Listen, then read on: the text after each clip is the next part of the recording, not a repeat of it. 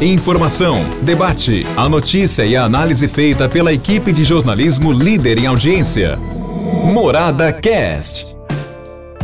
Olá, meus amigos. Depois de uma pequena ausência, estamos nós aqui de volta, abrindo mais uma semana com o nosso podcast. Muito obrigado pela nossa audiência. E hoje eu tenho aqui, viu, relacionado alguns assuntozinhos.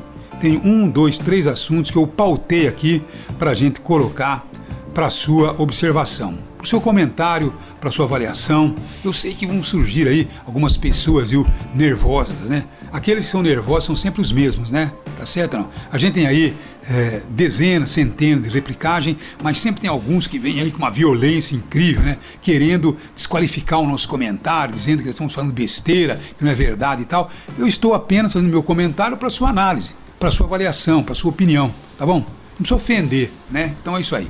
Agora, antes dos assuntos que eu tenho pautado aqui, são três assuntozinhos bem rápidos. Jornal da Morada via Facebook. Acompanhe o Jornal da Morada ao vivo com a nossa equipe através do Facebook, Portal Morada e fique por dentro das notícias tanto da cidade como de toda a nossa região.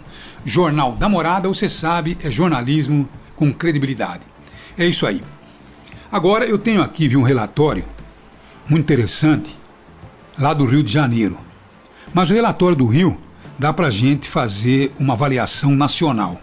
Vejam vocês que 90% dos vacinados lá no Rio de Janeiro, que estão internados, não completaram o esquema de vacinação. Quer dizer, estão vacinados, 90%, estão internados, mas eles não completaram o esquema de vacinação. Quer dizer, não tomaram as duas doses, ou aqueles sem tomar a dose de reforço também não tomaram. E, portanto, 90% dos internados estão nessa situação. Aqueles que estão 100% imunizados, ou com a dose de reforço completada, parece que, eh, que evitaram os internamentos hospitalares. Agora, o que é muito mais trágico é que 38%, no outro estudo, não tomaram nenhuma das doses eh, da vacina contra a Covid. Quer dizer, 38% dos internados não tomaram nenhuma dose. Quer dizer, são percentuais que a gente tem que levar em consideração e fazer uma avaliação.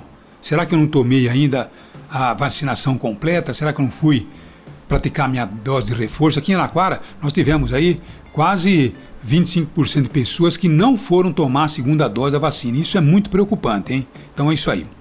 Agora, por outro lado também, estou vendo aqui uma matéria, viu? Uma entrevista com a direção da Organização Mundial da Saúde e os diretores que têm estudos né, relacionados no mundo inteiro, dizendo que a variante Omicron dispara no mundo, mas a fase aguda da doença ela pode acabar esse ano. Quer dizer, a fase aguda deverá se extinguir este ano. Tem até alguns cientistas brasileiros que dizem que ela poderá sobreviver mais quatro ou cinco meses e depois, quem sabe, né? Se não surgir aí uma outra variante, até pior que essa, mas parece que não é possível, né? Porque ela está enfraquecendo. E a gente já viu aí pela variante Ômicron. Não que ela não tenha perigo, mas a verdade é que pela vacinação ela tem uma, um fator né, de é, agressividade muito menor do que as outras variantes. Então, vamos realmente torcer para que a Organização Mundial de Saúde, que tem esse estudo, ela tenha realmente razão, tá certo? Agora eu tenho aqui um último assunto. Vejam vocês que é polêmico, né? Eu não sei o que vocês acham. Mas ah, existe um pedido para a quebra do sigilo do ex-juiz Sérgio Moro e hoje candidato a presidente da República. Quebra de sigilo para apurar o salário pago por uma empresa que ele acabou condenando durante a pandemia. Quer dizer, é um instituto, quer dizer, é um escritório de advogados que está trabalhando, defendendo a empresa que o Moro condenou durante a Lava Jato. E uma delas é a Odebrecht. Então tem muita gente dizendo que é profundamente suspeito que um juiz condene uma empresa e depois vai trabalhar para um escritório de advocacia que está trabalhando em defesa dessa empresa. Uns dizem não, não tem nada demais. Agora outros dizem não. Tem muito a ver, sim. Porque é aquela velha história, né?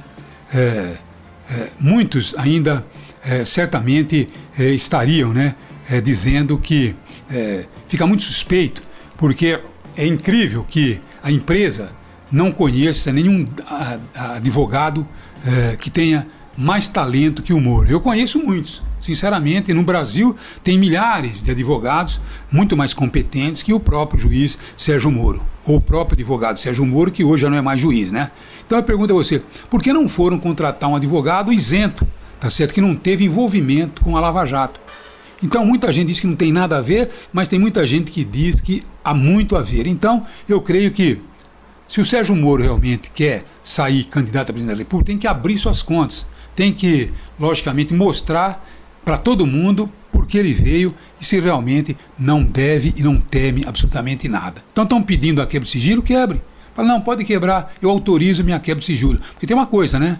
Tanto o Bolsonaro com a sua família, o Lula com a sua família, foram investigados exaustivamente, tá bom?